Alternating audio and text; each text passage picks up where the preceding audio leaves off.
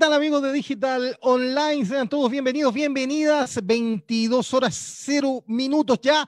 El toque de queda rige en todo el territorio nacional y nosotros comenzamos a hacer pasando el toque. Si usted tiene, como decía el presidente, 13 meses de embarazo o el coronavirus ya se volvió buena persona en su caso, puede sintonizarnos a través del Facebook de Digital Online y también a través de nuestra página eh, de nuestro canal en YouTube, página, canal, da lo mismo, se me confunden los términos.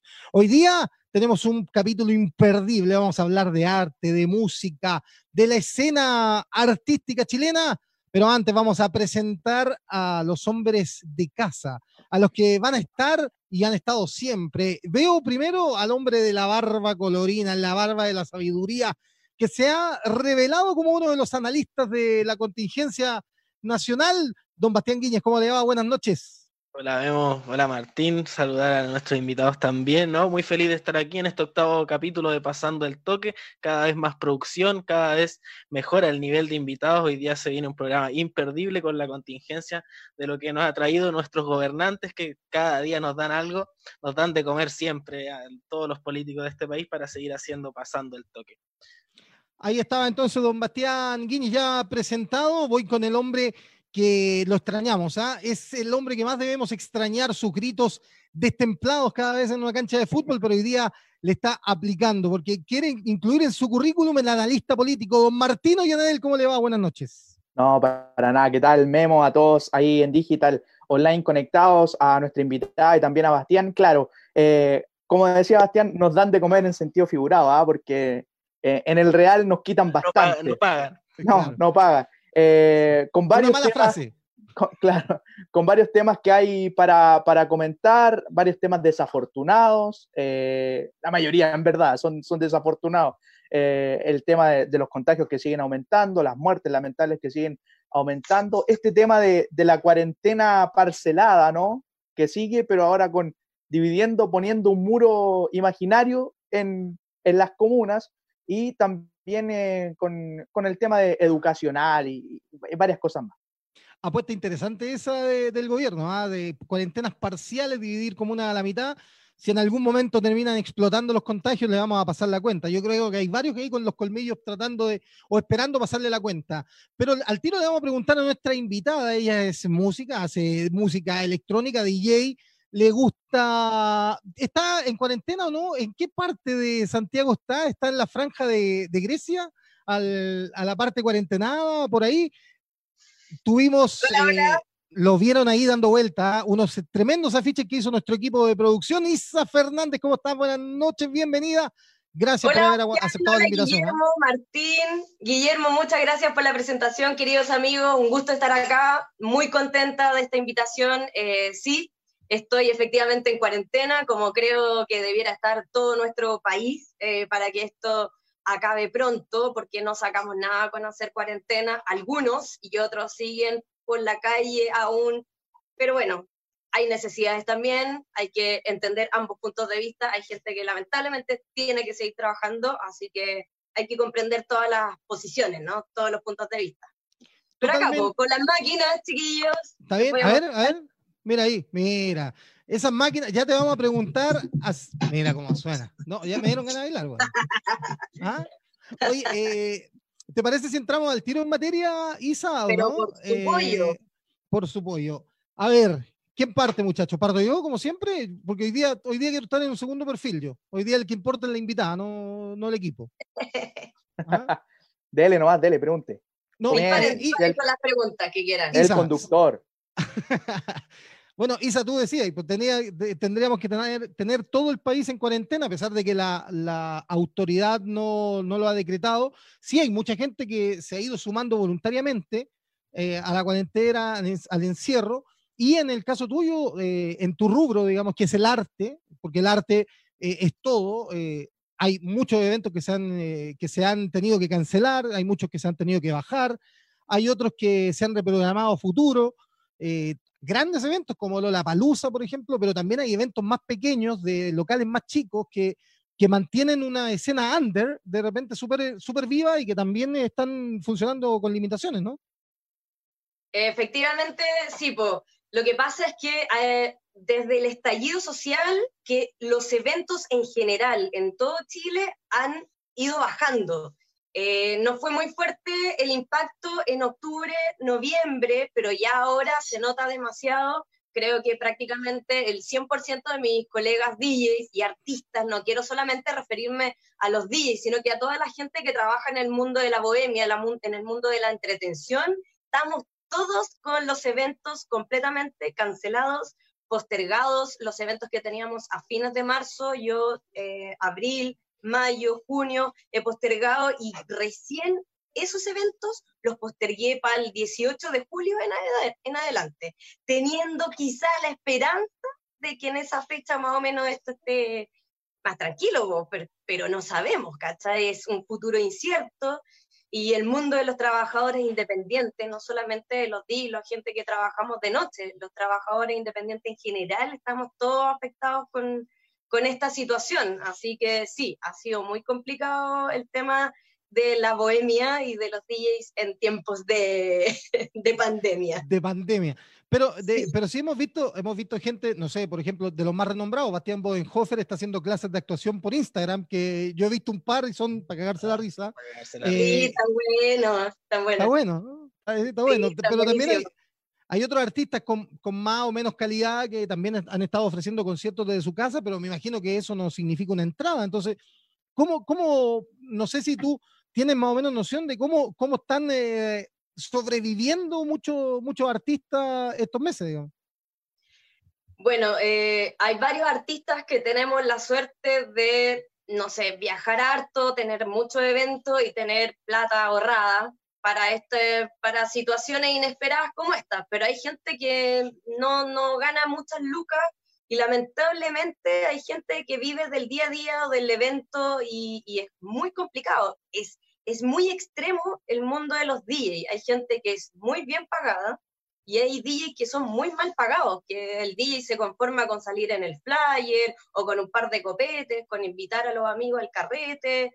Eh, es muy extremo si, si yo te doy mi punto de vista, no es real, porque la realidad eh, es que hay algunos DJs muy bien pagados que tenemos nuestros ahorros y hay otros que no, no tienen muchas lucas y no alcanzan a ahorrar y estos meses va a estar muy complicado. Yo he visto un par de DJs que se han tenido que ir del departamento donde están viviendo y se, han, se han ido a vivir con sus papás o con sus familiares, cosa que es eh, súper injusto, porque en el fondo Em, no tenemos ni una ley que nos proteja y somos en el fondo no solamente los artistas, los DJs, sino que los artistas en general en el mundo entero, que en cuarentena, ¿qué es lo que está haciendo la gente hoy en día? Ver nuestro trabajo. ¿Cómo la gente se entretiene hoy en día en cuarentena? Escuchando a Luciano en vivo a través de su página, escuchando a Hernán Cataneo también en vivo, a Cal Cox en vivo, somos quienes entretenemos a la gente y los distraemos de este mundo tan tóxico. El arte e, es un gran factor y, algo muy positivo que hace algo muy un efecto muy positivo en la gente. Entonces, eh, lamentablemente, es, muy injusto lo que está pasando porque no tenemos ni una ley que nos proteja y, y esto viene, creo, de raíz. El problema esencial acá en Chile tiene que ver con que hace muchos años atrás, la cultura en Chile en particular, nunca han protegido a los artistas. El artista en Chile es mal valorado, em, es mal visto. Si un cabro chico en el colegio le dice a su papá, oye papá, quiero ser músico cuando grande, te vaya a morir de hambre, te tenéis que ir del país si quieren que te valoriz, ¿cachai? Todo lo que está pasando, la raíz de todo esto es muy brígida, porque en Chile y cada país tiene su historia.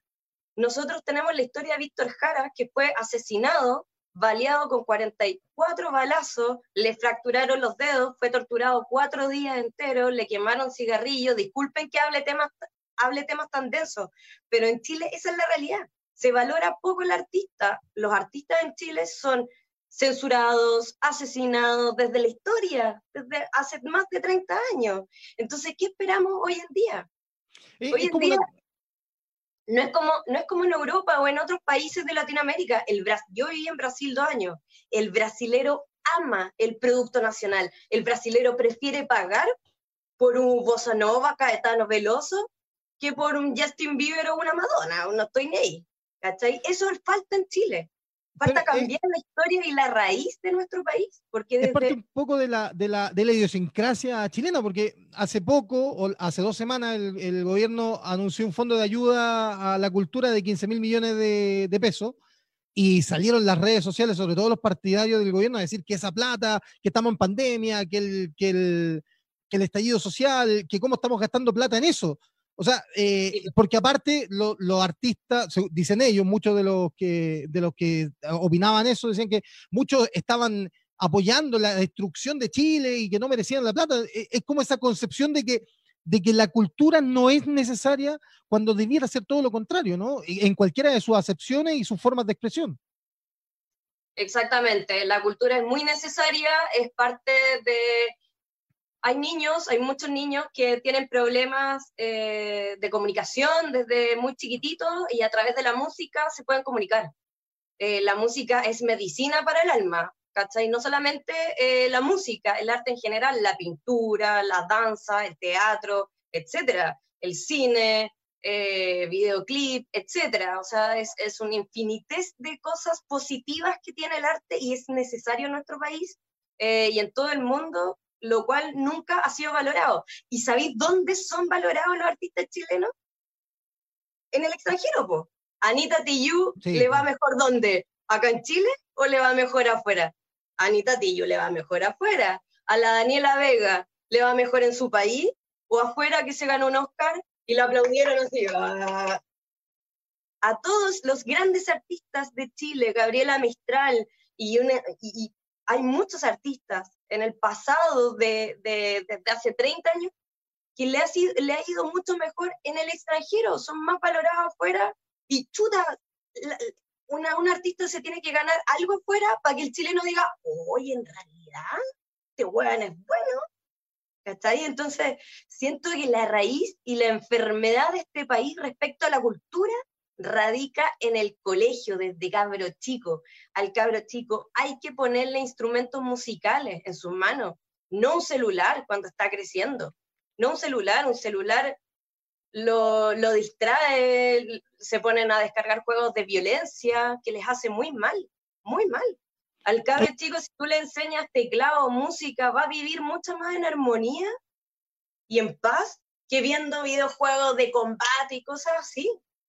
Estamos conversando con Laisa Fernández, DJ de la escena nacional. Yo te quiero invitar a que comentes con nosotros también en Twitter a través del hashtag Pasando el Toque. Nos puedes ver en Facebook, donde estamos, también en eh, nuestro canal de YouTube. Estamos en todas las plataformas, don Martino y Anedel. Sí, eh, Isa, buena, buenas noches. Te quería, porque hablabas también de esto que viene del colegio. Eh, ¿Cómo incentivar si también el sistema educativo te plantea la idea de que los ramos importantes son matemática y lenguaje, que los ramos fáciles y más pasables son arte y música. Eh, ¿Cómo incentivar esa misma educación? Porque el sistema educativo también, eh, y aquí vamos a entrar en un tema denso y, mucho más, de fondo, pero em, te quieren tener un poco dominado bajo ese sistema. Entonces, ¿cómo intentar cambiar esas cosas? Y ahora con las redes sociales, ¿cómo ocupar las mismas redes sociales para incentivar ese cambio? Claro, yo no tengo tampoco la varita mágica y la solución inmediata, simplemente te puedo dar mi opinión al respecto, que creo que es muy importante que sean eh, responsabilidades compartidas, porque tampoco le podemos dejar toda la responsabilidad al gobierno y que el gobierno, no, también tiene que ver con la casa.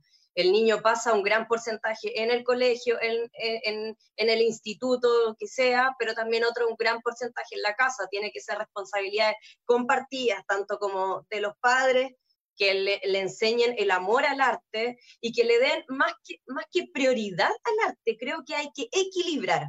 Esto es simplemente equilibrar tanto las matemáticas como la historia, el lenguaje y la música tienen toda la misma importancia. Y la música quizás tú dices, pero ¿cómo consigo plata? Con pero es que no todo en la vida se trata de plata. Y si, y si queremos hablar de plata en el mundo de la música, sí se puede hablar de plata. A mí me va muy bien y a muchos artistas les va muy bien, pero lamentablemente en el extranjero. Entonces ahí tenemos que hacer un cambio en este país de raíz respecto a las leyes, al gobierno, a que los artistas tengan contratos, que sean mejor evaluados, mejor contratados, mejor eh, pagados, que tengan mayor tranquilidad y seguridad de estar en un lugar donde los respeten y que también en casa desde chicos los niños les inculquen eso y que el artista posterior a todo esta este aprendizaje, el artista también en el escenario de un buen ejemplo. No, o sea, hay muchas aristas, ¿cierto? Un tema es que el gobierno se debe ahí preocupar y darle al Ministerio de Cultura, vamos, métele máquina, vamos metiendo, invirtiendo importancia en eso, porque nunca lo han hecho, en la historia de este país nunca lo han hecho, al contrario. Por otro lado están los, los padres en casa y por, por otro lado, por una tercera arista, también está el artista que si decide ser artista, yo me tengo que parar en el escenario y dar un buen ejemplo. Esto es serio. O sea, es tan importante estar en, en un escenario, en una fiesta, en una discoteca a las 2 de la mañana, como estar a las 9 de la mañana, 8 de la mañana, trabajando en la bolsa de Estados Unidos. Esto es tan importante, pero tú tenés que darle ese profesionalismo. Nadie te lo va a venir a decir, oye, tenéis que ponerte... No, po. si tú no te tomáis esto en serio, si tú no eres profesional con esto, nadie te va a tomar en serio. Entonces hay muchos factores, muchas, muchos entes que son responsables de que la cultura en este país se levante, tanto el artista, los papás, el gobierno y el público en general. Porque el público, el público también dice, ay, yo prefiero ir a ver y gastar, no sé, 50 lucas por un show de un extranjero, ya, en, eh, Calcox o Adam Beyer o qué sé yo, cualquier artista internacional, Nina Kravitz. Y cuando va a tocar un, amigo, colega chileno, ay, vale cinco lucas. Ay, no, ¿me anota en la lista? Ahí hay otro punto, ¿cierto? Entonces, hay muchos puntos de vista que hay mucha gente responsable. Está tu amigo que tiene que pagar, no más, mucho, hace mucho tiempo los DJs nos unimos en una campaña del no más free, no más lista gratis. Porque qué onda la gente que siempre quiere ir a escuchar música electrónica con el artista grande y paga una mesa VIP de un palo, dos palos. ¿Tú sabes cuánto cuesta una mesa VIP de un artista como Solomon? Eh, está lo mismo en cualquier eh, gran evento en Chile. Una mesa sale como un palo, o más de un palo, dos palos, y en lo que te gastáis en consumo. Y cuando va un artista nacional, no es lo mismo. Entonces ahí también es súper importante mantener un equilibrio entre todos, un trabajo en equipo, creo. Estamos conversando con Isa Fernández, DJ, destacada DJ nacional. Estamos en Pasando el Toque, hashtag Pasando el Toque en Twitter. También nos pueden ver en YouTube, en Facebook, por supuesto. Don Bastián Guiñez Escobar. Sí, ahora Isa, quería preguntarte un poco porque te escuchaba hablar sobre el profesionalismo principalmente del artista que te hablabas, que me encantó. Quería preguntarte un poco cómo eh, nace esto de ser DJ ¿Y cómo has visto esta última década que la explosión de la música tecno en Chile ha sido como tan fuerte? No era tan común eh, tantos espacios donde se tocara música tecno. Ahora en Santiago vemos que hay varios lugares y en el verano principalmente en todas las playas es un boom en la música electrónica, más que los ritmos como cumbia o reggaetón que dominaban antes. ¿Cómo lo ves un poco eso?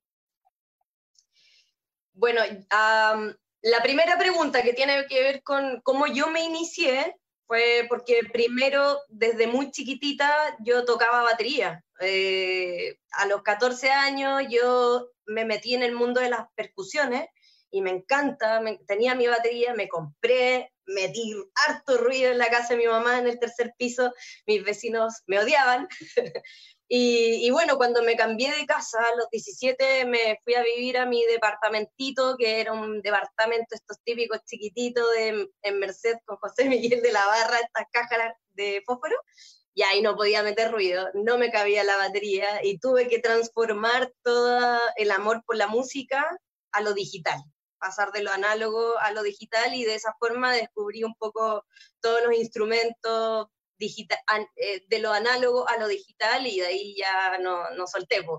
Y, y, también tenía grandes amigos que les gustaba el tema de la producción de eventos. el año 2004, 2005, yo hice una de mis primeras fiestas en Club Miel, y Club Miel creo que cabe en 1.500, 2.000 personas, y llenamos. En mi primer evento me fue muy bien, descubrí y aprendí el amor no solamente por la música, sino que también a cómo gestionar la producción de un evento arriba de Luca, y igual es harta pega, la gente de repente no, no, ve simplemente el flyer y va a carretear y no le toma mucho respeto, pero detrás hay una gran, gran campaña de producción y de marketing bien, bien interesante y también con respecto al contenido. Entonces, ¿cómo me inicié? Así me inicié.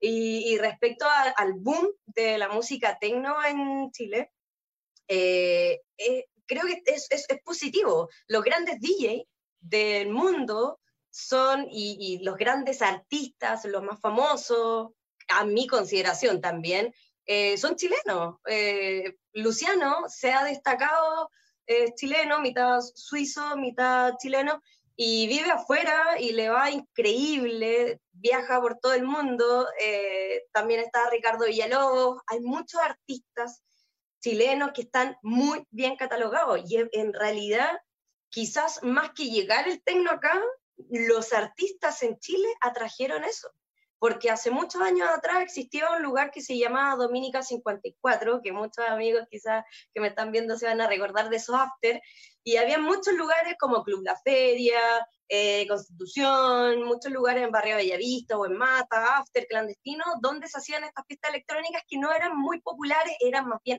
underground. Y la gente seguía pegada con el reggaetón y la pachanga en las otras discotecas.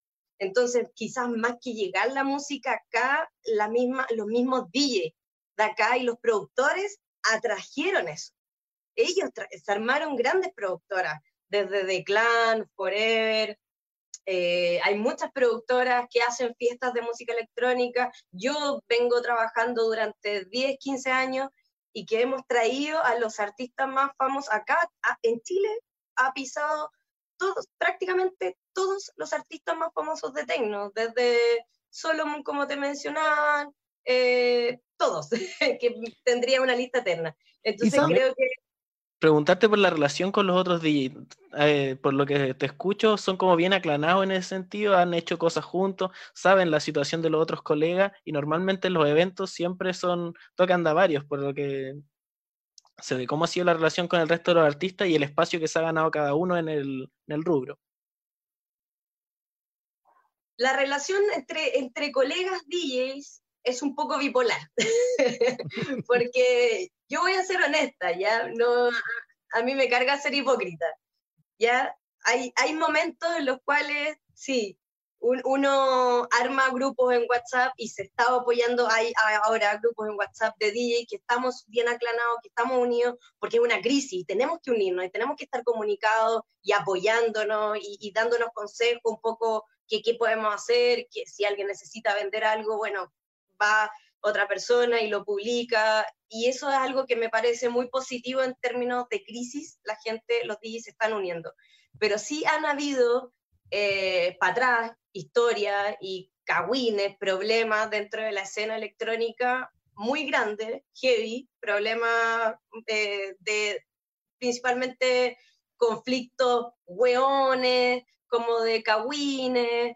eh, excesos de, no sé, no quiero entrar en detalles, no quiero entrar como en, el pelambre, pero, pero sí han habido problemas internos de producción por plata, por a veces motivo, que sí, eso opaca a veces un poco la escena. No puedo tirarle flores al 100%, creo que la escena tiene cosas muy positivas, como cosas muy negativas también, la escena electrónica, hay cosas medias tóxicas, medias turbias, que a veces a mí me, desencantan y creo que al irme de Chile y vivir en Brasil también me ayudó un poco a, alejarme un poco de esa gente, pero dime, Guillermo. Tú nos hablabas de, te iba a preguntar un poco relacionado con lo que te preguntabas tiempo, que nos decías que habían hecho un, un eh, como el No Más Free eh, con varios colegas, ¿Hay algo planificado entre los DJs nacionales post pandemia? Porque me imagino que, claro, como tú decías, hay, algunos que les van muy bien, pero también hay otros que están empezando, que quizá esto le interrumpió el vuelito, porque de repente agarráis tres, cuatro locales grandes y de repente viene la pandemia, te corta el vuelo. ¿Hay algo, eh, algún evento autogestionado para después de la pandemia, como para recaudar lucas, pues, básicamente? se, están organizando varios eventos, eh, se están también por grupos por separado, se está, yo por ejemplo, yo me estoy comunicando con Ismael Pereira, que trabaja en la Radio Pop, radiopop.cl, estamos organizando también nuestros eh, eh, trabajos online, porque hay que pensar una cosa, todo, todo lo que teníamos en mente, que era como la, la vida cotidiana de cómo conseguir Luca en el pasado, ayer, hoy día ya no existe, está obsoleto, o sea, hay que reestructurarse. Te quería preguntar también un poco de eso, como de los shows online y cuánto ha influido el tema de las plataformas, tipo Spotify, Apple Music, cómo ahí el artista gana en el fondo. Aparte de la difusión. El artista gana por las eh, reproducciones y por las descargas de los temas. Tú puedes poner, eh, cobrar, ahí yo es decisión tuya, cobras un dólar, dos dólares, tres dólares, etc. También existe Beatport, donde la gente, eh, hay DJs que suben sus tracks de autor propios, eh, el cual dejan, tú puedes escuchar un rato del track, unos 30, 45 segundos, si te gusta, pum, va y lo, y lo compras. Eh, pero sí, obviamente, todo lo que sea como ganancias en redes sociales eh, es muy complicado si no está apoyado en grandes comunidades, cosa de abarcar a, grandes públicos, a lo masivo. No sirve de nada tener 100 seguidores y dos descargas, no hay mucha ganancia ahí. Entonces está súper complicado eh, el, el área en general de los artistas en Chile así como los DJs, los actores también, los pintores también, teatro también.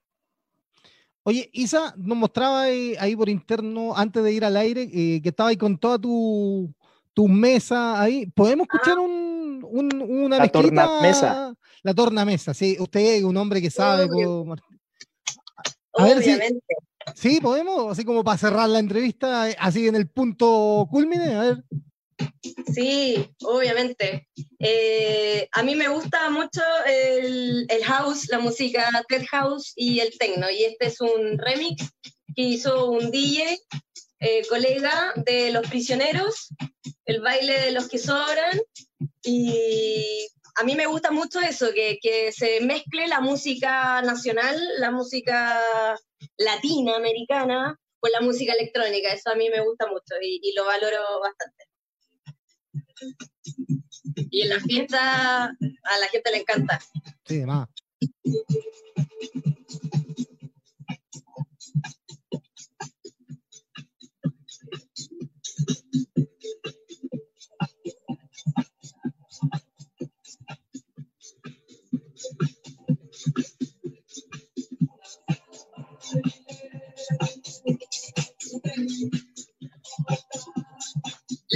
Clases por... Eh...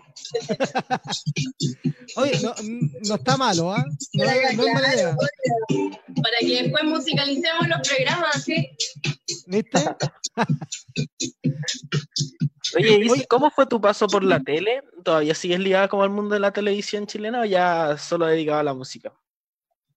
Eh, lo que pasa con televisión es heavy, porque yo trabajé en 11 programas, 12 programas de televisión, la gente generalmente se acuerda como de invasión o pelotón, un reality por ahí, eh, o qué sé yo, pero hice varios programas, en Canal 13C hice un programa de cine que se llamaba O No, y en UCB hice un programa que se llama Código Urbano, eh, esto muchos programas en TVN también, en Llegó tu hora el año pasado o antepasado, si no me equivoco, y he tratado de estar siempre metida en lo que es eh, cultura, con programas informativos, no de polémica ni de cagüines, ni de farándula. Siempre he intentado estar siempre metida en ese ámbito, en esa área de tipo de televisión, pero hoy en día prácticamente no existen. No existen programas de cultura. Invasión era un programa al cual pasábamos monitos animados, ¿no? Como animación japonesa, de todo, eh, pero, pero también hacíamos muchas notas de música, de teatro,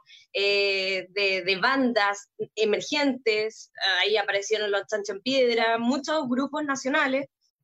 Entonces, hoy en día, como hay menos eh, lucas en televisión, en términos de auspiciadores, el, el punto de rating es, es brutal. Es como antes no importaba mucho si bajamos un punto de rating Ahora si un programa baja un punto de rating, queda ah, compadre, está llamando el director de televisión, es sumamente estresante. Entonces, la televisión de hoy en día es completamente diferente a 10 años atrás. Hace 10 años atrás nosotros podíamos hacer televisión así, a destajo, tranquilidad. Yo editaba mis propias notas, yo le ponía la música que yo quería, yo mostraba, ah, esta opinión me gusta, este weón, pa, este weón no me gusta, pa, pa, afuera. Yo editaba a mi punto de vista. Hoy en día eso es imposible. En, en TVN, el último programa que hice, tuve muchos problemas porque me, me pautearon prácticamente todo y yo de verdad que me sentí como un poquito me vendieron la pomada de que sí, esto era libre expresión, Isabel, esto es sin censura, tú dale, que sí, pero nunca fue así. Eh, yo en un programa quería mostrar la bandera gay, quería decir algo positivo respecto a lo que estaba pasando en Chile, porque eh, algo, había, algo había sido como aprobado o había avanzado, creo que la ley de identidad de género, ¿cierto? Sí. Eh, y quería hablar algo positivo, quería sacar la bandera en el programa, esto era horario prime, 10, eh, 11 de la noche, y quería decir algo positivo a este país que estamos dando un pasito, avanzando, qué sé yo, y me censuraron. Y me dijeron, no, Isabel, no puede aparecer con la bandera gay. ¿Cómo y por qué? ¿Pero qué les pasa? ¿Por qué no, no, si voy a decir algo positivo al respecto, no voy a atacar a nadie, no voy a decir, voy a decir exactamente esto, pa, pa, pa, una línea, cortito, o sea, ya no más de 5 o 7 segundos. ¿Pueden creer que me censuraron y no, me dejaron? Y después, por ejemplo, en otra situación, en otro capítulo, tenía que preguntarle a la Crespita Rodríguez, esta boxeadora, eh, ¿qué se sentía que, eh, la gente la tratara o que malinterpretara el boxeo y que la trataran como de, lesbiana y que la gente tuviera prejuicios, siendo que a ella ya le habían hecho esa pregunta? Y yo le dije a, a mis compañeros, no quiero mencionar a, esta persona, eh, no quiero hacerle una pregunta que ya otro periodista le ha hecho a ella. Me, me, siento ridícula haciéndole esta misma pregunta que ya se le hicieron. Yo quiero hacerle otra pregunta a, la Crespita, no algo que tenga que ver con, con, el lesbianismo, porque si no, todos los programas yo voy a hablar algo del, de la homosexualidad, que es algo súper importante, pero en, este, en, este, en esta entrevista en particular no le quiero hacer una pregunta pelotúa y quedar como una pelotúa que no investigó nada, algo que ya le, ya le habían entrevistado antes. Igual nada bueno puede venir de TVN, digámoslo al tiro. No, no, no. Saludos, saludos pelado. Saludos a, Don Pelado. Entonces, eh, la televisión hoy en día, cabrón, ha cambiado demasiado los puntos de rating. Todas las lucas, esto es un tema súper interesante, porque antiguamente muchas marcas apostaban por estos cuatro canales, pa, pa, pa, pa, distribuían sus lucas ahí. Ahora con el nuevo mercado, todo lo que es la onda digital, la gente, los directores de cada uno de estos auspiciadores y las marcas están poniendo sus lucas, no hay. Se fueron a los influencers. Se Eso te iba a decir, Isa, la competencia de, de las redes sociales, de, de los Instagramers, de YouTube también ha provocado eso también, que eh, haya, haya una mayor importancia en cuanto a los puntos de rating o, el, el, de tener cuidado para no dar un paso más allá porque las redes sociales te muestran todo y puedes salir perjudicado, ¿no? Y eso es un poco lo, lo, que se habla de la televisión que al final está muy, eh, muy empaquetada, muy, muy formada, claro. Entonces, eso es lo que se critica también de la misma televisión que tenemos ahora. Sí, pues, o sea, ¿qué, ¿qué, les parece a ustedes la televisión que tienen hoy en día? Denme su opinión también al respecto. Eso mismo te iba a comentar, ya no hay programas culturales buenos, o sea, todo trata de apuntar un poquito porque lugares que hablan ya está farandulizado prácticamente con Pancho Saavedra. Yo me acuerdo y, la risa del Pancho Saavedra también ya me tiene así, ¿verdad? No, y la pose de Pancho Saavedra, de querer ser popular cuando todos sabemos que es un loco que andaría con los Pumas ahí arriba. Eh, de hecho, tenemos una, una, situación particular con la tele. Nosotros no hemos querido, ninguno de nosotros hemos querido hacer carrera en la tele por lo mismo, digamos. No, no, no, no nos parece que sea un espacio justo para nosotros, digamos. Pero eh, claramente tenemos, hay, hay una crisis en los medios, finalmente, hablando de la tele, digamos. Pero, Isa. Eh, es un buen cambio, es un buen cambio el que estamos viviendo, porque efectivamente eh, la gente ya no está viendo televisión y no está consumiendo basura, creo que en, quizás sí sigue en un porcentaje, pero es mínimo, y la gente está optando por otras formas de, de entretención. Creo que este cambio sí es positivo. Sí, totalmente. Una democratización de los espacios también, que cualquiera pueda hacer lo que, lo que quiera, que también hay que tener cuidado con eso, pero eh, también hay una apertura a que cualquiera pueda ingresar a hacer un canal de YouTube y hacer el contenido que quiera subir o que le guste para poder, eh, eh, para poder acercarlo a la gente, a un público masivo. Claro, y lo que están haciendo ustedes es muy positivo, ¿cachai? Yo los felicito de verdad porque es algo muy necesario hablar con franqueza las cosas que todos pensamos, porque en televisión nadie llega y dice algo, todo está sumamente pauteado, hay alguien por el sonopronter que te está diciendo, pa, pa, pa, tú estás leyendo algo, no existe algo que sea espontáneo y las personas y pocas personas que se dedican a hacer una televisión así duran poco. nosotros, tenemos uno que nos habla al oído, pero lo pescamos poco, la verdad. no, lo pescamos, sí. vaya a ver si está lloviendo afuera. Totalmente, lo mandamos a guayar con Pancho Saavedra un rato. Eh, claro, claro. Y ustedes que están haciendo este tipo de eh, comunicación, que es completamente digital, que es para dónde va el futuro en el fondo, eh, ¿creen que, también quiero escuchar su opinión, ¿creen que esta es la forma de, de trabajar? Y otra pregunta, como ¿para dónde vamos? O sea, en términos comunicacionales. O sea, no, este, este programa partió, te voy a contar la historia porque somos un programa cortito, pero eh, este programa partió porque estábamos los cuatro hueones aburridos en la casa de estar encerrados. Y un día dijimos, ¿por qué no hacemos algo? Alguien nos dijo, oye, eh, tenemos Zoom.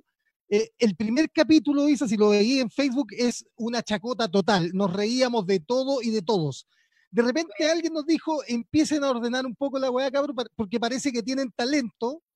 Ah, no me acuerdo, se llama Flor.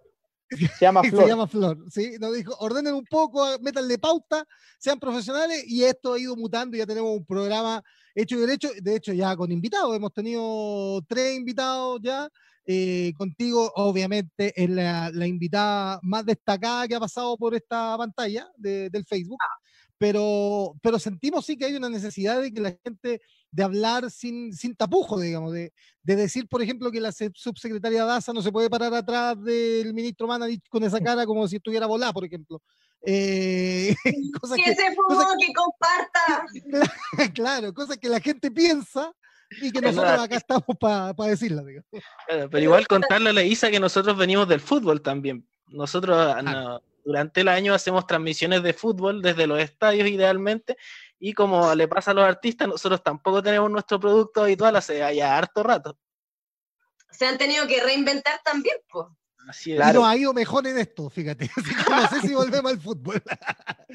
no, no, fíjate que en el fútbol llevábamos un poco lo mismo, ¿ah? esta idea, porque ¿qué pasa en el fútbol? Que tú veis radio, o sea, escuchas radio y todos hacen lo mismo. El comentarista que cree saber mucho eh, el relator que quiere ser la figura y el periodista de cancha que, que, quiere eh, ganarse su espacio, por lo tanto siempre se sobreventila. y nosotros dijimos, no lo tomemos tan en serio, y entonces vamos echando la talla con la gente, nos reímos. Eh, Martín, que es el relator estrella que tenemos. A ver, quiero escucharlo. Martín, pégate, pégate una. No sirve para sacarnos la modorra, pues Martín. Pégate un relato, pégate un relato y yo te comento el gol. Dale, dale. Quiero eh, escuchar cómo. ¿De qué equipo utiliza? ¿Te gusta el fútbol o no? Sí, pues me gusta. Sí, sí. yo soy pichanguera, bueno, ahora no juego mucho, pero yo jugaba harto. ¿De qué equipo, qué equipo te gusta? Mm, honestamente no me gusta ni Colo Colo ni la Chile, no. Eh, cuando juega la selección chilena, apoyo, me gusta mucho ver a, a Brasil, al Barça, eh, me gusta mucho el fútbol más europeo, creo que el, fútbol nacional es muy bueno, sorry. Pero cuando juega Chile ahí yo estoy camiseta, sobre todo cuando juega la selección femenina. Puta, ahí yo me compro cabrita, weón, con mi polola así feliz, feliz. A la Connie no le gustaba el fútbol y ahora le gusta. Ya, entonces Martín, ya tenés tu desafío. Tírate un gol de la selección chilena el que te acordís, weón, así cortito. Eh, eh, o el, que más gritaste. Ya, yo sé uno, por ejemplo, el 2-1 de Ecuador, ¿te acordáis? El 2-1 de Ecuador. Dale, dale, dale, dale. Ya, vamos a ver, vamos a ver. Se viene Alexis Sánchez con la pelota para el sector derecho del campo de juego, toca el centro, viene tocando el balón hacia atrás, la deja para Jorge Valdivia en esos tiempos. Aquí la viene moviendo el mago, el mago que toca para Alexis, Alexis y el centro, está Alexis, Alexis para Vargas. ¡Gol! ¡Golazo! ¡Gol! Turmoman, Turmoman, Eduardo Vargas de cabeza al ángulo, golazo de Chile, golazo de la selección chilena, Eduardo Vargas y el primero. Ahí está. Tremenda jugada de la selección chilena, un pase en profundidad de Valdivia que encontró a Alexis Sánchez, se saca un hombre de la defensa rival ecuatoriana, un centro atrás y Vargas solito el centro de Estamos mal, la, cuarentena nos está matando, vuelve fútbol, por favor. No, no. Vuelve, por favor. Y lo escuchaste en Digital Online Deportes, se llama. Oye, Isa, te queríamos agradecer la buena onda, eh, la conversación. Eh, ¿dónde, te, ¿Dónde te sigue la gente? ¿Dónde te escucha? Sé que eres voz de Radio Pop, del amigo Ismael Pereira, amigo de esta casa también. Sí, saludo a Ismael Pereira, a la Radio Pop y obviamente a todos los colegas que trabajan en radio, comunicaciones, eh, bueno, y estudié comunicación audiovisual, trabajé en cine, televisión, documentales, así que saludos a todos, a todos. Y me pueden seguir a través de mis páginas de Spotify y en SoundCloud como DJ Isa Fernández y tengo más de 10 horas de música gratis que puedan ahí descargar para esta cuarentena que está re buena y tengo muchos sets variados porque a través de los años, hartos años que llevo trabajando, me he subido a diferentes escenarios. Entonces, de repente me toca trabajar en eventos que me piden bombatón, reggaetón y esa onda, yo pongo esa música, antes no me gustaba mucho, aprendí a conocerla, a trabajarla y ahora no tengo límite musical porque soy DJ, soy un simple canalizador y a mí me contratan para poner música electrónica, estoy bailando, lo estoy disfrutando y es lo que más van a encontrar en mis redes sociales. Eh, en mi SoundCloud y Spotify lo que más, más hay es música electrónica, house andino, techno y Ted House, presentaciones en Isla de Pascua, presentaciones en Creamfields, en Ultra, he tocado en el Estadio Nacional, he tocado en Caupolicán, en varios lugares, así que van a ver una variada eh, gama de estilos musicales en mis redes sociales, SoundCloud y Spotify principalmente. Bacaniza. Oye, eh, le damos un aplauso, chiquillos, ¿no? Porque nadie me pescó con el aplauso. No, pero el aplauso a ustedes por el, por el relato del fútbol. Oye, ¿cuál ha sido el, partido más emocionante que han visto? Yo quiero saber eso. Porque han relatado así el el, el, último clásico fue bastante. El último, eso iba a decir. Eso iba a decir. En el último clásico. ¿Ya? ya mira, acá eh, Martín y yo somos colocolinos. No, eh, nos gusta Colo Colo, hay que decirlo. Yo lo vengo negando, pero como estamos en confianza, me, me voy a destapar. sí. Sal del closet, amiga. sí, claro. Estábamos en el estadio estábamos en el Monumental, estábamos en el estadio Monumental, empatada Colo Colo 2 a 2. Hace el empate, el, el, segundo gol la U. Martín, un profesional al que yo admiro y quiero mucho, lo grita como si fuera un gol normal, a pesar de que él estaba podrido por dentro, porque estaba empatando la Universidad de Chile y una persona del público de Colo Colo se da vuelta eh, y lo queda mirando más o menos feo. ¿ah? Y después viene el gol, en la última jugada del partido viene el gol de Colo Colo, el 3-2, Martín lo grita y se da vuelta a esta persona y lo encara a Martín sin saber que Martín es más colocolino que él quizá y le dice, grítalo ahora, pues chuncho, culia, y cosas así. Entonces, temimos por nuestra integridad física en aquel partido, la verdad. Le, le diario, fue intenso el hincha colino ese día. Isa, muchas gracias. Eh, no sé si te quieres quedar porque tenemos otros temas para tratar ahora en pauta. Sí, obvio, obvio. Dale. Me quedo con eh, usted, lo acompaño. Vale, bacán, porque pasaron más cosas eh, aparte de de la conversación que estuvo chispeante, entretenida con la Isa, por supuesto, pero también pasaron cosas.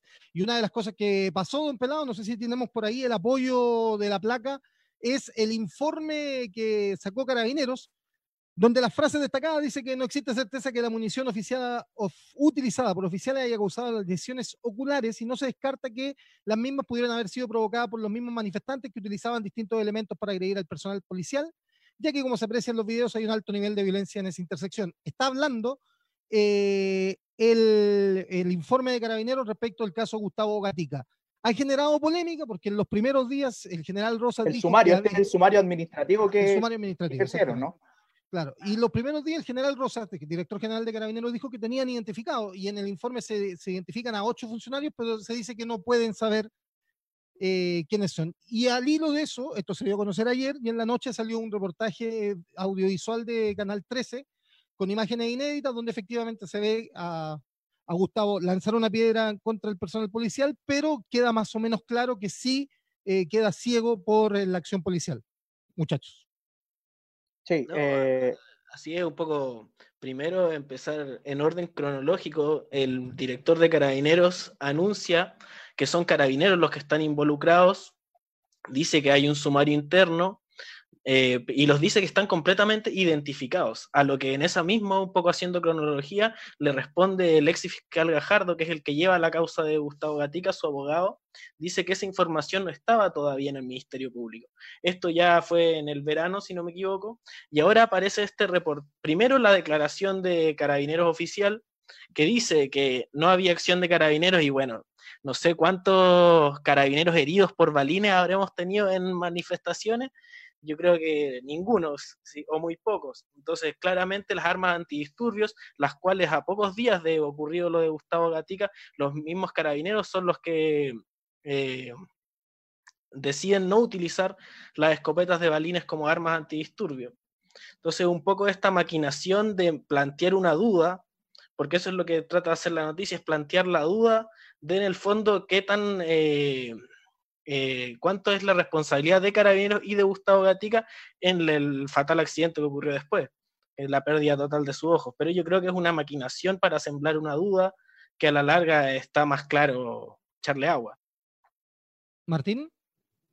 Sí, hay varias cosas que acá son raras y desde el, el sumario de Carabineros y desde el momento también que ocupa Canal 13 para sacar el reportaje que quizá una discusión mucho más eh, de fondo de todo lo, de todo lo, lo que involucra.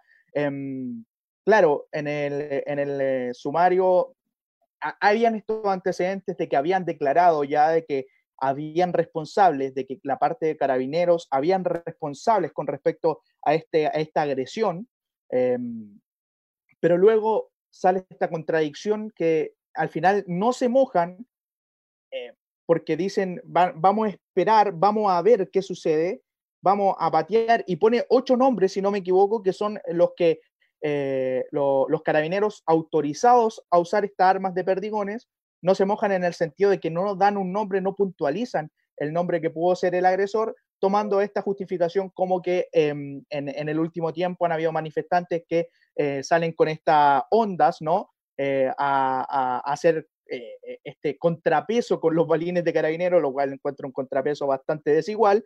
Em, y luego sale este reportaje que, claro, yo creo que más allá de que eh, Gustavo Gatica haya participado de esta primera línea y lo muestren tirando piedra, objetos contundentes, eso pasa a segundo plano totalmente porque se muestra en el video como tal de que em, a la hora de estar manifestándose ahí y a la hora de estar tras esta trinchera, estas barricadas que tiene los manifestantes, hay varios que salen heridos por balines y perdigones. De hecho, el mismo, el mismo realizador, que es José, José Luis, creo que se llama José Luis Martínez, si no me equivoco el nombre del realizador, del, autor del video, eh, dice y declara que él eh, que fue agredido por carabineros y que él mismo fue agredido por carabineros por balines. Entonces aquí te empieza la duda de, de por qué sale esta declaración de carabineros en este momento primero, porque es, muy extraño todo porque sale justo en un momento en cual eh, la, gente está preocupada de otra cosa o eso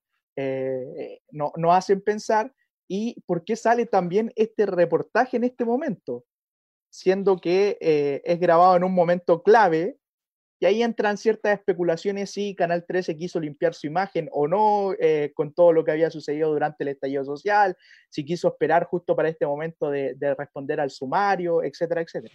A mí, a mí lo que me pasa, Isa, eh, es que es difícil creerle a una institución como Carabineros que viene tan desprestigiada, primero. Y segundo, eh, cuando han habido problemas que afectan directamente a Carabineros, me, me recuerdo de las carabineras quemadas eh, me recuerdo de otras situaciones donde inmediatamente no pasan ni 24 horas y aparecen las imágenes que dejan claro, eh, aparecen las GoPro, la famosa GoPro, que cuando hay problemas con carabineros, siempre la, GoPro están ocupadas para grabar porno casero, digamos, porque eso fue la explicación que se dio para el caso Catrillanca, que habían eh, imágenes, imágenes eh, de la esposa del cabo que disparó y que no las querían hacer. Eh, es difícil que creerle a carabineros cuando, la, primero, las imágenes de, que mostró el canal 13 ayer son claras, segundo, es difícil que te caiga un perdigón cuando todos están pegándole a los pacos, que venga un perdigón de un manifestante de vuelta es muy raro. Y tercero, aquí me queda que lo que dice Martín, o sea, hay una acción policial que de alguna manera eh, eh, quedó súper claro que estaba fuera de toda norma, digamos. El mismo video muestra como en, cuando están atendiendo a Gustavo los voluntarios de la Cruz Roja, en ese contingente que tienen que estar cercano a la primera línea, le estaban disparando a ellos también. Lo muestra el mismo reportaje. Claro. ¿Qué, qué, pensáis, Isa, del caso? Bueno, me sumo a las palabras de ustedes, eh, opino exactamente similar y para tratar de abarcar quizá este tema desde otro ángulo, quizá también que tiene relación con esto, es que eh, antiguamente no existían los celulares, no existían los medios de comunicación como hoy, porque sabemos que las instituciones, Carabineros, el Ejército Militar de Chile ha abusado de sus fuerzas y eh, siempre han estado armados hasta los dientes y han asesinado, han torturado, tenemos una historia para atrás y vuelvo un poco a lo que estamos conversando desde un inicio, eh, disculpen que sea un poco repetitiva, pero siempre ha existido ese abuso de poder por parte de las instituciones en Chile. La única diferencia es que hoy en día hay celulares y no se salva a nadie. Y lo que decía Bastián, eh, que tiene mucha razón, en sembrar una duda, me parece una patudez enorme, una manipulación eh, descriteriada una vez más de los medios de comunicación, que los medios de comunicación están gobernados por los que tienen los de arriba, marionetas, el gobierno, que es el menor porcentaje eh, de ricachones y de empoderados, de gente que tiene mayor, que tiene la, economía, por así decirlo, en sus manos eh, de este país. Ahora el Contralor General de Carabineros, sí, el Contralor General de Carabineros, Gonzalo de Alcázar, salió al paso también tras este reportaje eh, eh, diciendo que valora las imágenes que van a aportar a la investigación, etcétera, etcétera, que no pueden decir otra cosa tampoco, ¿no? Ya eh, en este momento ya están con la soga al cuello para poder llevar a cabo esta investigación y poder responsabilizar a alguien, porque es, es, es muy extraño que en mucho tiempo no hay un responsable con respecto a esta situación y con respecto a la, a la de Campillay también, con respecto a los muertos que han habido en, eh, eh, en Plaza Dignidad, eh, con respecto a, al, al, tema de, de, esta, la fábrica Kaiser, por ejemplo, de que encontraron gente impactada de, de, bala, pero que fue calcinada. Entonces, son muchas situaciones raras, extrañas que se están dando y que aún no hay responsable. Y eso, y eso es lo No, no son situaciones, perdón que te interrumpa Martín, no son situaciones extrañas, o sea, están claras las evidencias de abuso de poder, de tortura, de por parte de carabineros. No, Insisto, insisto, en lo que dice Bastián, de sembrar una duda, me parece una patudez, porque es evidente el abuso de poder. El, que no quiere, el que ya el weón que no quiere ver no es problema mío. sí, eh, raro me refiero a, a, todo este, a todo este, esta, esta, esta disposición de todo el lenguaje que ha provocado Carabineros durante todo este tiempo y el lenguaje que ha provocado también la clase política durante todo este tiempo con respecto a esas situaciones. Y por, por lo mismo no han habido responsables. Eso es lo importante. Mira, voy a leer un poquito a la gente. Isa, hay muchos saludos para ti acá en el chat de, del Facebook. Hay gente que dice que subió el perfil del programa, lo cual nos deja muy mal parados nosotros. Eh, Totalmente de acuerdo con aquel que... sí. Alexis Cueva dice que eh, que no maquillen el actuar, está claro que hay manipulación como el caso Catiganca, eh, dice Omar Ávila que los pacos son una policía militarizada y actúan a la orden de un hueón con mayor jerarquía. Eh, la Cintia Fuentealba dice el problema es que aún con todo grabado hay gente que lo justifica, es que quizás que estaban haciendo con evidencia y todo lo justifican. Y eso es lo que, lo que quería comentar, porque yo hoy día en la mañana estuve escuchando agricultura, agricultura, perdón, 92.1 FM, es bastante interesante escucharla de repente. Y claro, ya salían algunos diciendo, ven, ¿qué estaba haciendo Gustavo Gatica ahí? eh, se ve claramente que tiene una piedra. No estaba sacando fotos, no era un, pacífico manifestante. Y lo que me pareció más grave, que lo escuché en el programa de, Chechín, eh, que es, si una persona va a tirarle piedra a los pacos, tiene que estar expuesta a salir, a, salir lesionado. Entonces, a mí me parece que esa validación de la violencia, que hace una parte importante, porque me encantaría decir que son el 6%, pero son bastante más, eh, de que a Carabinero hay que soltarle la mano eh, y que haga lo que sea, versus los otros que pensamos que por mucho que una piedra, que le puedas tirar una piedra a Carabinero, no te pueden responder con un balín y dejarte ciego. Es que yo creo que... Teniendo otras armas de disuasión, ¿me entendés? Yo creo que por ahí va el tema. Hay que establecer primero en, esta noticia como algo transversal en los medios de comunicación de que aquí ocurrió una negligencia por parte de los carabineros, primero que nada. Y después analizar las circunstancias en por qué estaba eh, Gatica eh, ahí manifestándose, que eso pasa totalmente a otro plano, lo primero es evaluar la negligencia de carabineros, donde el mismo eh, director de carabineros, bueno, tampoco tiene mucha credibilidad, he dicho que sus primeras palabras de la, de la, el estallido fue que no iba a dar de baja a nadie. A continuación, él reconoce la, la negligencia, por así decirlo, que carabineros totalmente identificado yo creo que ahora deben estar pensando, no sé, cómo hacer desaparecer esa declaración. Ahora con este informe donde queda claro no queda claro o siembra la duda de lo que podía haber pasado. Oye, y aparte, que, ojo, que mientras no haya responsables de carabineros penales, no va a haber responsabilidad política. y eso para un gobierno tan complicado como el que está es súper crucial, porque si, si nadie fue, como dice nuestro GCI, nadie fue, si nadie fue, no hay responsabilidad que cobrársela. Eh, y entre comillas podríamos decir que no, no hay a quien echarle la culpa de lo que pasó, sino que fue una circunstancia de un acto violento por ambas partes. Martín. Lamentable, lamentablemente, Memo, eh, eso que decía antes, que cuando empiezan a justificar que el loco está ahí, no es solo con estos casos, ¿ah?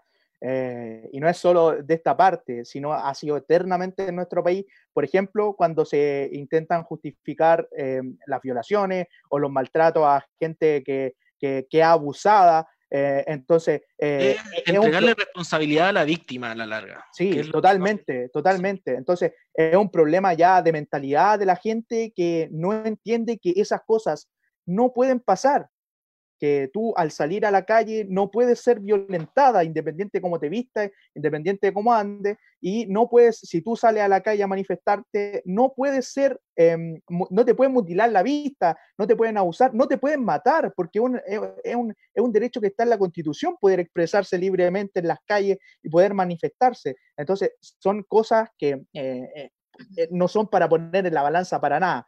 Y ahora con respecto a lo que decía, eh, totalmente de acuerdo que mientras no haya una responsabilidad de carabinero, no sé, no haya un acusado de carabinero, que ya lo hemos visto, la, eh, el, el, sistema político y la clase gobernante no lo va a hacer, porque el caso más em, representativo es lo que dijo Bastián cuando Rosa dijo que independiente de lo que pasara, no iba a dar de baja ningún carabinero, en ese momento debió salir Rosa, porque estaba faltando, eh, faltando una eh, el, derecho a, las personas eh, a manifestarse y quitando la responsabilidad a costa de cualquier cosa a carabineros. Entonces eso es bastante grave y desde ahí nosotros ya pensamos que acá tiene que haber eh, otra mirada y, otra, y otras cosas para observar lo que está sucediendo. Y Rosa con esa declaración se olvidó de que es un subordinado del poder político y si el poder político le dice que tiene que dar de baja 25 carabineros, él tiene que darlos de baja sin chistar. No puede deliberar porque no puede tomar. Ahora, Pasando a otro tema, ya que tú dijiste que lo de Rosas, al que sí hay que matar, o es para matarlo al menos simbólicamente, es al profesor de Derecho de la Católica, ¿no? Eh, que se hizo famoso con un par de videos que andan circulando, pero que se, se mandó una frase para el bronce, que poco menos dice, los que no tienen micrófono se lo consiguen, y los que no tengan internet eh, trabajarán en el McDonald's para pagarse una conexión a internet, pero la OEA se hace. Eh, sí o sí. Y viene, de la católica, de la, de la, pía, ahora que estamos en Semana Santa, viene de la, de la católica, de, la, de la universidad eh, cristiana por excelencia. Amén. Y lo, y lo, más grave es que este, este sujeto eh, se llama Álvaro Paul, es abogado y e imparte un curso de introducción a los derechos humanos. Ahí, ahí, ahí E, este, este profesor me hace acordar un poco la discusión de cuando se partió hablando de la gratuidad. O sea, un poco así como, ¿cómo si no tienes plata no puedes estudiar simplemente? Esas fueron declaraciones de varios rectores por ese entonces. Me acuerdo de precisamente Sánchez, del director de la Adolfo Ibáñez, que ese era en el fondo el eslogan contra la gratuidad. O sea, si no tienen plata, ¿cómo le vamos a estar pagando nosotros? Qué terrible. Ahora, lo más grave, Isa, de, esta declaración de este profe o de este video que dura como dos minutos eh, y está súper enojado, es que el típico cuico enojado reprendiendo al hijo de la nana, eh, una cosa así, pero eh, es la desconexión total de la realidad. Y, hay gente que lo apoya porque le habló también o, puso un Twitter el nuevo vicepresidente de la Cámara diciendo, oye, paren el hueveo, pónganse a estudiar, ¿cómo que eso paro virtual? Flaco, hay un montón de gente que no tiene para pagar un plan de celular y si tú lo veis conectado a internet es porque hoy día las empresas con tres lucas te regalan un año de WhatsApp gratis. No, no significa que tengas internet. Entonces, esa desconexión de la, de la realidad me parece brutal. No sé qué te parece a ti, Isa. Guillermo, lo que pasa es que hay gente que vive otra realidad, ¿cachai? Son hijitos de papitos que nacen en cunas de oro, que nunca les ha faltado nada, que nunca han tenido que trabajar eh, eh o han tenido que trabajar re poco y están muy acomodados, o sea, viven en un mundo de y O sea, esa es la única, lo único que te puedo decir, o sea, no tienen idea de lo que realmente está pasando, sobre todo hoy en día con la crisis que hay en Chile y en el mundo. Y aparte que en Chile está como súper establecido que no hay censura social para este tipo de gente, porque a lo mejor la PUC lo echa, pero lo va a contratar otra. salió casi defendiéndolo la, la universidad. Sacó un comunicado que deja bastante que desear, o sea, ni siquiera pide disculpas por el comportamiento del profesor, solo dice que la forma de expresarse no fue la adecuada. Entonces también es un tema ya institucional de la, de la PUC el tema del trato con el alumno, o sea, y en derecho, en derecho de la católica han habido varios casos de profesores así, incluso mucho más graves. Sí, pero, pero esto es, es, extrapolable porque efectivamente la PUC tiene un segmento de estudiantes que uno podría decir que son de mayor poder adquisitivo, pero ¿qué está pasando con otras universidades de a lo mejor hacia enfocadas hacia otro tipo de alumnos? Eh, donde, ¿qué está pasando? Porque los cibercafés ya casi no existen, agarrar un cibercafé es muy difícil hoy en día. si no podéis salir, ponemos si e, en, este momento, en estos momentos no se puede salir, independiente que no estés con la cuarentena obligatoria, no podéis salir.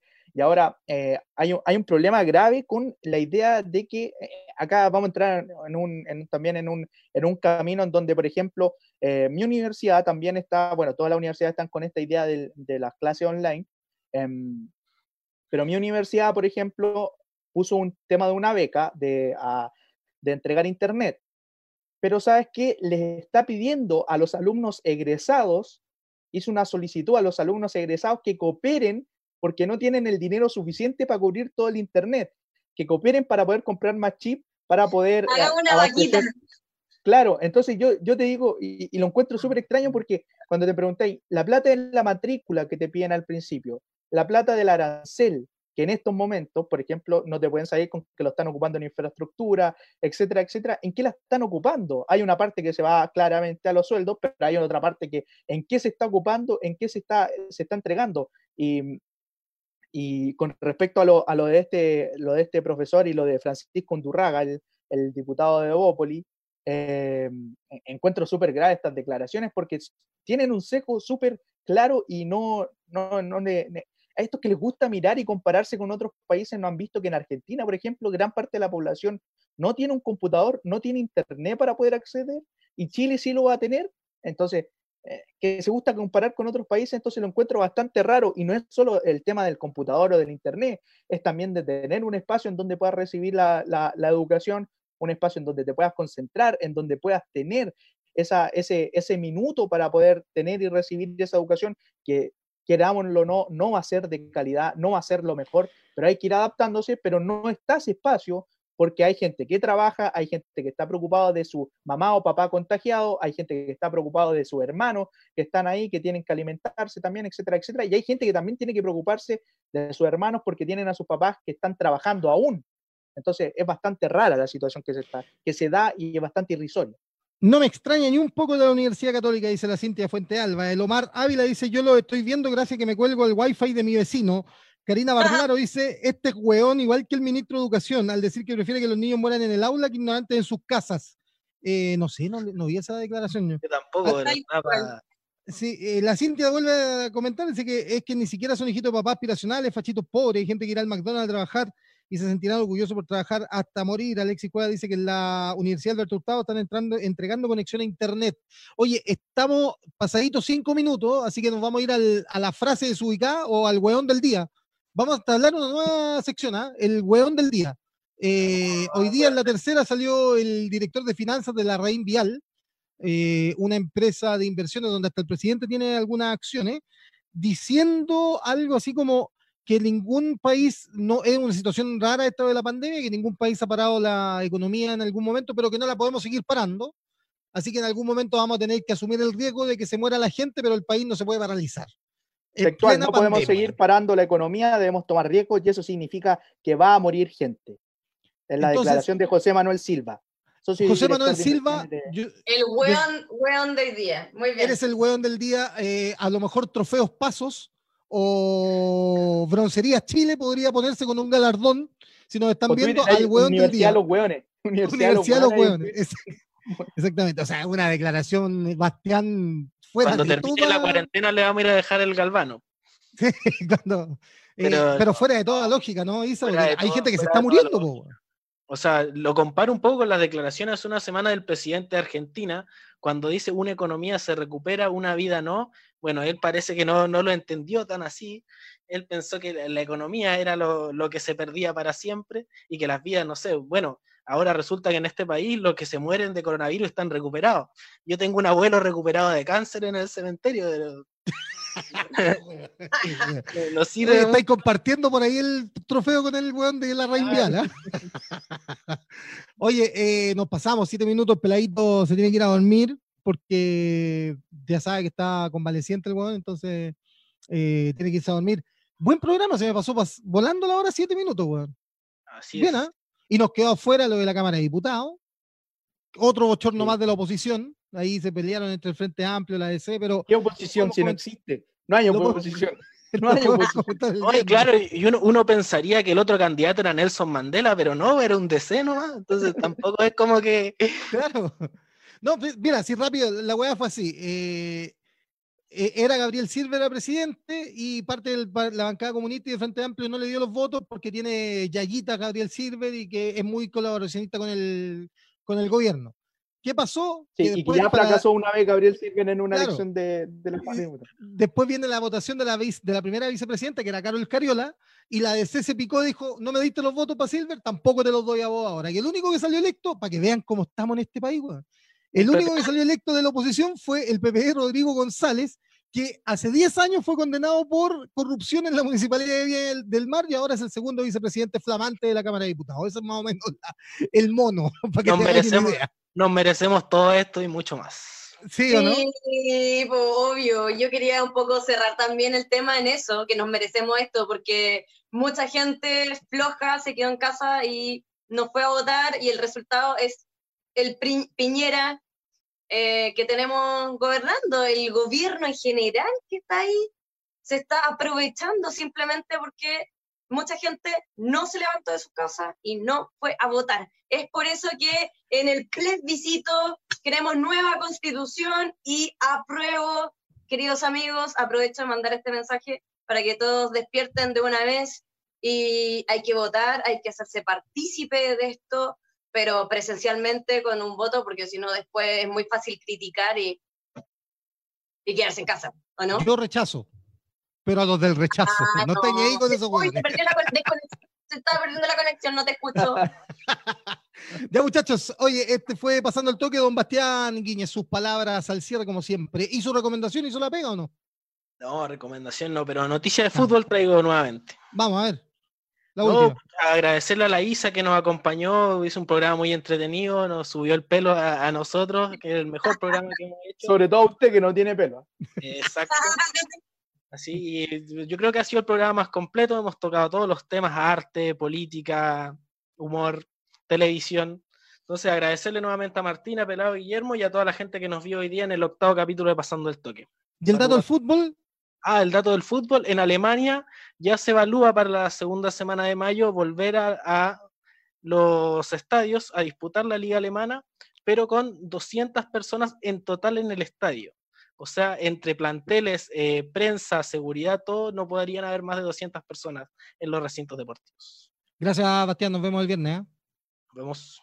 Don Martín, palabra al cierre. Y si tiene alguna recomendación, porque ya nadie está haciendo esta pega final. ¿eh? Sí, no, sí tengo. Eh, también, con esto, aparte relacionado con el fútbol, eh, la Conmebol está esperando una autorización para disputar los torneos internacionales desde el 29 de junio en adelante. Y mi recomendación va para un programa español que lo están dando en Netflix, se llama Salvados, de Jordi Évole.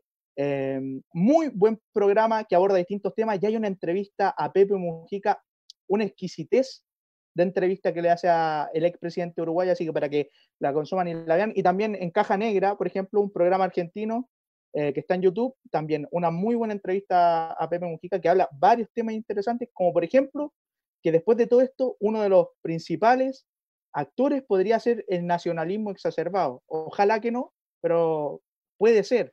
Estados Unidos ya partió, ¿ah? se, le anticipó un poco. Sí, Salvado también. Jordi tuvo una muy una interesante entrevista con Nicolás Maduro. Lo criticaron mucho en España por eso. Eh, también. Oye, yo voy a recomendar un libro hoy día. ¿Qué tal? Voy a recomendar de, un periodista chileno que se Mario Bravo. no, Francisco Ortega, un periodista chileno eh, que escribe una novela que se llama El número Kaifman, que es el primero de una secuela de tres que termina con Logia y la Catedral Antártica. Muy recomendable, muy entretenido se hace muy fácil de leer, así que si lo ven por ahí, el número Kaifman. Isa, no te voy a pedir recomendación, pero sí te voy a pedir que Sí, sí, yo ah, también tengo una ah, recomendación, ya, que, ya que empezamos hablando de música y de arte, hay que recordar a los grandes artistas de Chile. Quiero recomendar el trabajo por los siglos de los siglos, que no solamente fue un cantante, compositor, profesor, eh, director de teatro y actor Víctor Jara, que esté siempre presente en todos los artistas y toda la gente que escucha música de todos los estilos hoy en día. Hay que recorrer, recordar perdón, la esencia de nuestro país y lo más importante. Así es. Aguante, Gabriela Mistral también. Con Víctor y Gabriela nos despedimos. Isa, muchas gracias. Te pasaste la mejor invitada que hemos tenido. Muchas gracias a ustedes por la invitación, por la buena onda, Bastián, Guillermo, Martín. Muchas gracias a todo el público, a los seguidores que tienen ustedes. Sigan apoyando, compartan este video para que este programa, pasando el toque, le vaya a la raja y que todo el mundo lo vea. Está muy necesario una conversación eh, de actualidad, de diferentes puntos de vista, y necesitamos eso. Así que todo el éxito del mundo, cabro. Gracias, Isa. Gracias a todos los que nos vieron. Martín, Bastián, Don Pelado, allá en la magia técnica. Este fue pasando el toque número 8. Gracias por la sintonía, gracias por la buena onda, por el aguante. Nos vemos el viernes. Chau. Chau.